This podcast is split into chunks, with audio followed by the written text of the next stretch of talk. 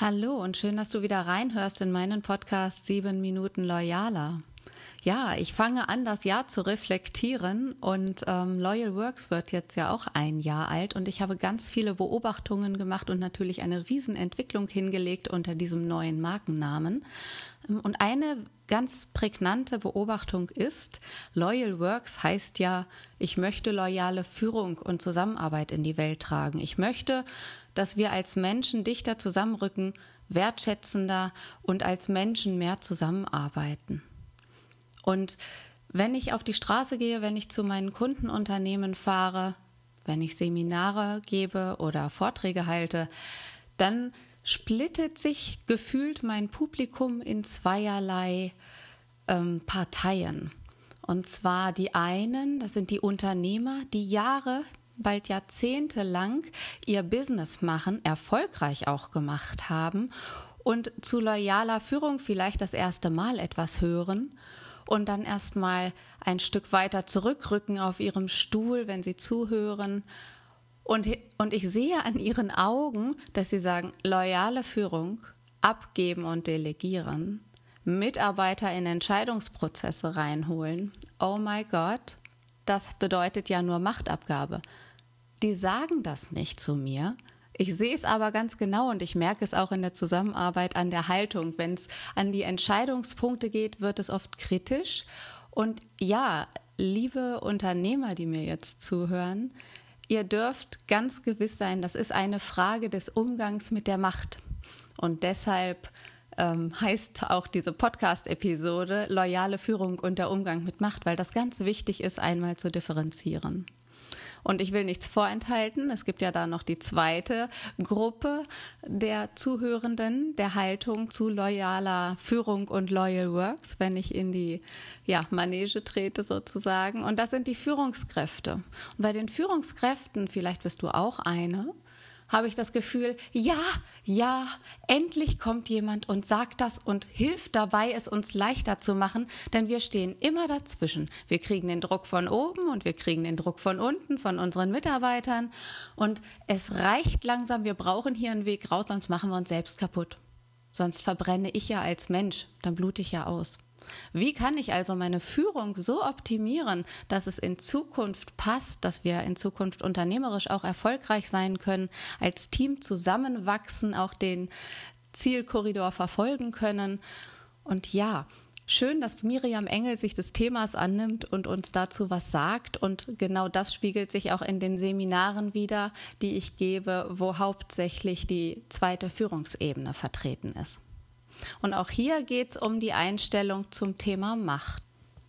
Macht an sich hat ein schlechtes Image, weil wir in den Medien und auch in unserer Erfahrung viele Menschen kennen, die Macht missbraucht haben und bis heute missbrauchen, die zu ihrem eigenen Vorteil agieren und im schlimmsten Falle sogar völlig vergessen, dass da viele andere auch von betroffen sind und Menschen, die negative Konsequenzen tragen müssen, außer Acht gelassen bleiben. Machtmissbrauch soll natürlich nicht das Thema sein, doch ich denke, Macht ist im Grundsatz nichts Negatives, sondern etwas Positives. Die Frage ist nur, wenn wir wissen, dass wir eine Macht und damit eine verantwortungsvolle Position haben, dann kommt es sehr genau darauf an, wie wir als Menschen mit dieser Machtposition umgehen. Es gibt da mehrere Tendenzen, die ich beobachte. Eine ganz klare Tendenz geht dahin, dass Macht verpönt, vergrellt wird. So nach dem Motto, nee, es gibt so viele Menschen, die Macht missbrauchen und um Gottes Willen, da will ich gar nicht erst hinkommen in diese Spur, in diese Spirale. Doch wenn man Macht verneint, abweist von sich, dann kommt man ja in die Ohnmacht, dann macht man sich ja abhängig von anderen Menschen. Die Einstellung zu Macht ist also eine lebensbeeinflussende, grundsätzliche Einstellung und ist besonders präsent in der Führung und darauf will ich eingehen. Und ich möchte nicht, dass Macht missachtet wird, sondern dass wir eine gesunde Einstellung zum Thema Macht und Verantwortung haben. Und wenn wir das kleine Wörtchen einfach mal neu benennen und statt Macht über Verantwortung sprechen, dann fällt es gleich viel leichter, wohlwollender darüber zu sprechen. Wenn Menschen zu mir kommen zu loyaler Führung sich weiter informieren wollen, dazulernen wollen und es im eigenen Unternehmen implementieren wollen, dann geht es oft um diese schlechten Erfahrungen. Denn Machtmissbrauch heißt, mit Härte und Ungnade mit den Menschen umzugehen.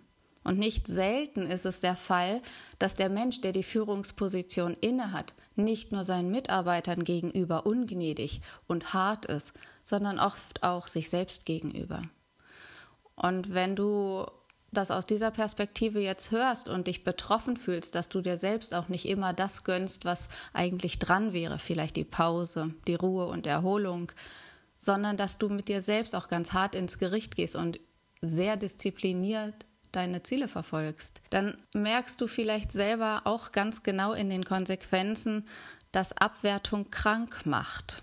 Und es ist egal, ob du dich als Führungskraft oder als Unternehmer selbst abwertest, neben deinem Team vielleicht. So ist auch meine Erfahrung gewesen. Abwertung macht krank. Das kannst du gegen dich selbst richten, das kannst du auch gegen deine Mitarbeiter richten. In jedem Fall endet es aber in einem Desaster, weil sich a die Loyalität, die emotionale Bindung auflöst, wenn wir jetzt an ein Team denken, und dir selbst gegenüber, ich kann es dir nicht sagen, wie es in deiner Person, in deinem Leben verläuft. Ich kann aber von mir sprechen. Und ich bin krank geworden. Und das war nicht nur der Fall, weil ich von Chefs und Führungskräften und Vorgesetzten nicht in der Form wertgeschätzt worden bin, wie ich es mir erhofft hatte, sondern auch, dass ich in mir selber so hart mit mir ins Gericht gegangen bin, dass ich immer über Leistung und über noch mehr Kontrolle und über noch mehr Beweisen versucht habe, die Wertschätzung und die Beförderungsmöglichkeiten, die Karriereschritte vorgesetzt zu bekommen, die ich mir wünschte. Aber es war das Gegenteil der Fall. Ich habe mich selbst im Prinzip ausgenommen. Ich bin bis auf den dunkelsten Rotstand des Akkus gegangen und das möchte ich jedem anderen ersparen. Und wenn du über deine Führung reflektierst, dann frag dich gerne mal, wie gehst du mit dir selber um? Und wenn du dich gut führen kannst, dann kannst du auch deine Mitarbeiter gut führen. Es ist grundsätzlich angelegt und in uns vorhanden. Macht Missbrauch macht also krank. Und im NLP habe ich gelernt, dass immer das flexibelste Teilchen ein System kontrolliert. Das ist ein ganz rudimentärer Grundsatz, der auf alle Lebensbereiche übertragbar ist. Ein Gummi kriegst du um jede Form gewickelt, ein Gummiband. Übertrage das mal auf deine Führungsposition. Das flexibelste Teilchen bestimmt das System. Das heißt, wenn du selbst deine Führungskompetenz, deine sozialen Eigenschaften weiter ausbaust, dann kannst du umso flexibler auf die unterschiedlichsten Belange im Unternehmen und auf die unterschiedlichsten Mitarbeitertypen und Bedürfnisse eingehen. Und gleichzeitig bleibst du in der Macht, bleibst du in der Verantwortung und kannst auch wohlwollend im Interesse aller agieren.